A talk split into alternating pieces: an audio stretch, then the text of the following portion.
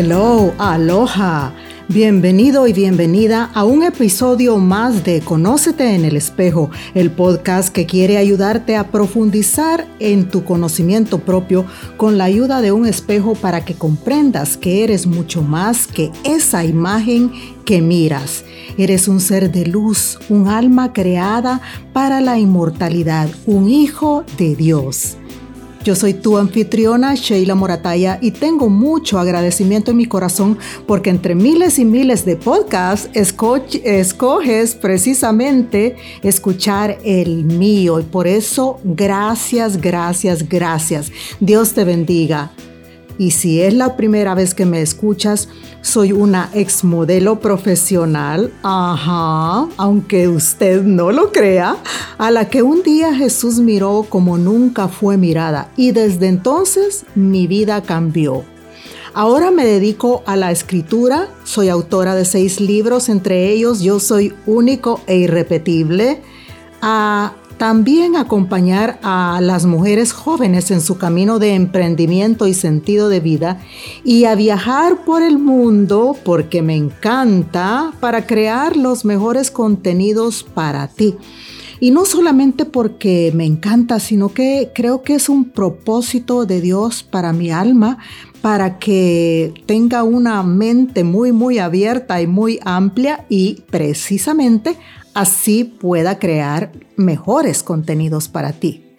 Soy esposa y mamá de una maravillosa jovencita a la que amo con todo mi corazón, Elizabeth Teresa, que a veces me lo ha llenado de alegría y otras me lo ha partido de dolor. Pero eso es ser madre. Y es que los hijos en algún momento de la vida se convierten en todo para ti. Por eso lo que está ocurriendo en Ucrania ahora mismo me llena el corazón de preocupación y tristeza. En el episodio de hoy voy a compartir contigo un artículo que acabo de escribir para Aleteia y que se titula Mi silencio puede ser fecundo. Estamos en una época muy significativa para nosotros los cristianos católicos, la cuaresma y este artículo eh, está escrito con la intención de que volvamos nuestra mirada y ofrezcamos nuestra cuaresma por la gente de Ucrania. El Santo Padre Francisco, como líder espiritual que es, ha tocado la puerta del corazón de cada uno ante este conflicto entre Rusia y Ucrania. A mí personalmente no me gusta la guerra. Me imagino que a nadie le gusta la guerra. Y es que mi adolescencia y los sueños que esta etapa de la vida trae se vieron truncados por una guerra, la guerra salvadoreña. Las balas, las metralletas, los tanques de guerra y las bombas nos llenan de miedo, traumatizan la mente y arrebatan vidas en un suspiro.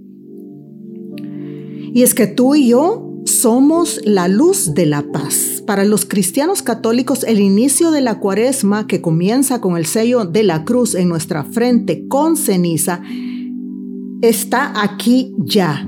Los meses de marzo a mayo son meses de ejercicios espirituales, ejercicios del corazón, exertia spiritualia, expresión que procede de San Ignacio de Loyola precisamente para volver a lo esencial, buscar a Dios, encontrar a Dios, amar a Dios en tu corazón y en el mundo.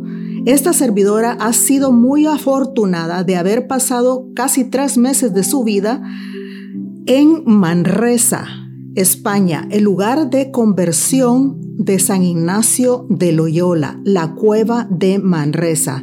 Precisamente regresé a los Estados Unidos donde resido el 12 de diciembre del año pasado. Eh, de manera que van a ser tres meses que desde que yo estuve allá y que mi vida se vio definitivamente sacudida una vez más por la infinita misericordia, bondad de nuestro Señor, porque uno realmente es pecador y siempre será pecador y nunca dejará de pecar. Por eso es que necesitamos orar, purificar el corazón, vivir en comunión con Dios. Entonces una sola propuesta tengo para ti, querido podcastero. ¿Por qué no ofrecer estos días de búsqueda en Dios, de Dios, la purificación del corazón y de la mirada para pesar profundamente en nuestros hermanos ucranianos que sufren? Yo creo que si tú actúas asignando 10 minutos de tu tiempo a pensar en la angustia, miedo e incertidumbre de estos hermanos, eh, vas a estar haciendo algo muy, muy grande. Y es que solo cuando nos metemos en la vida íntima de las personas, los conocemos y aprendemos a amarlos. Es decir, no hay otra forma de conocer a una persona tanto como meterse en su vida íntima. Y en este momento, meterse en la vida íntima de los ucranianos quiere decir precisamente volver la mirada a lo que ellos están pasando. ¿Y de qué forma podemos hacer esto? Bueno, te voy a dar tres o cuatro claves rápidamente. Como te decía anteriormente, soy sincera al decirte que no me gusta ver noticias, menos cuando son, son sobre una guerra. Y esto lo comparto un poco en este último libro que se llama Yo soy único e irrepetible, en donde profundizo un un poco más por qué el trauma, si no lo atacamos, si no lo curamos, definitivamente puede definir la vida. Es muy importante que si eres una persona que ha sido traumatizada por el abuso sexual, porque vio violencia en su infancia entre sus padres, porque tal vez creció en un lugar, en un hogar alcohólico o donde habían drogas, busques ayuda porque tú y yo estamos hechos para la grandeza, pero cuando vivimos traumado no podemos reconocer esto. Y por eso te decía que a mí no me gusta ver noticias, y menos cuando son sobre una guerra.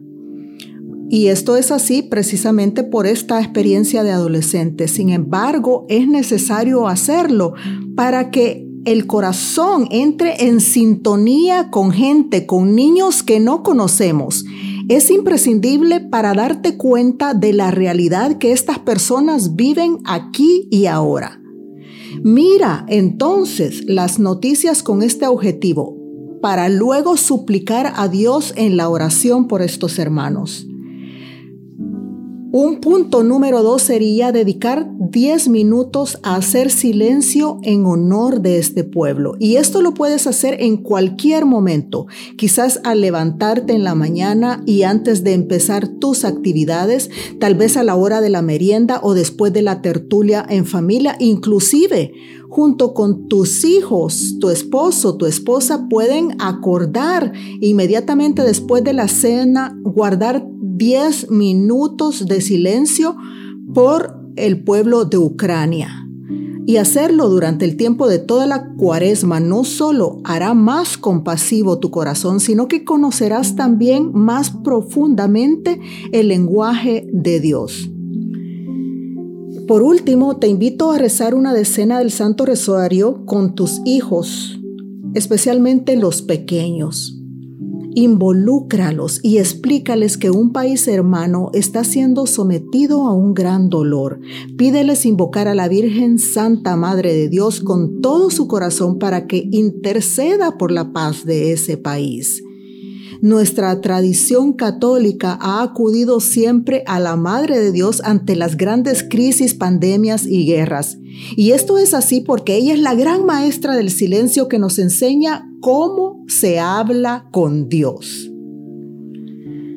Mi querido y mi querida podcastera, venimos de una pandemia que ya es parte de nuestra vida. Sin embargo, hay muchas cosas que en el mundo todavía no se transforman. Y no se transforman porque el mundo, tú y yo, no queremos hacer silencio. Jesús era un hombre de silencio. Jesús era un hombre de silencio. Jesús era un hombre de silencio.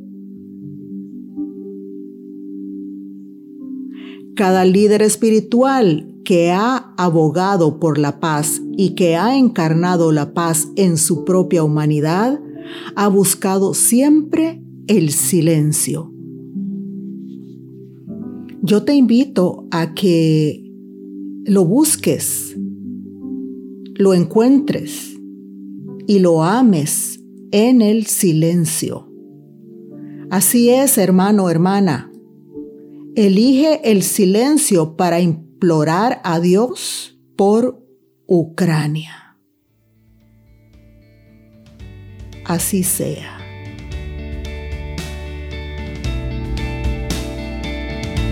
Y esto es todo en el episodio de hoy. Gracias, gracias, gracias otra vez por haberme acompañado hasta el final una vez más. Por favor, si este podcast es de tu beneficio, déjame tus estrellas, déjame tus comentarios, escríbeme a sheila sígueme en las redes Sheila Morataya y exactamente en Twitter, Facebook y Twitter.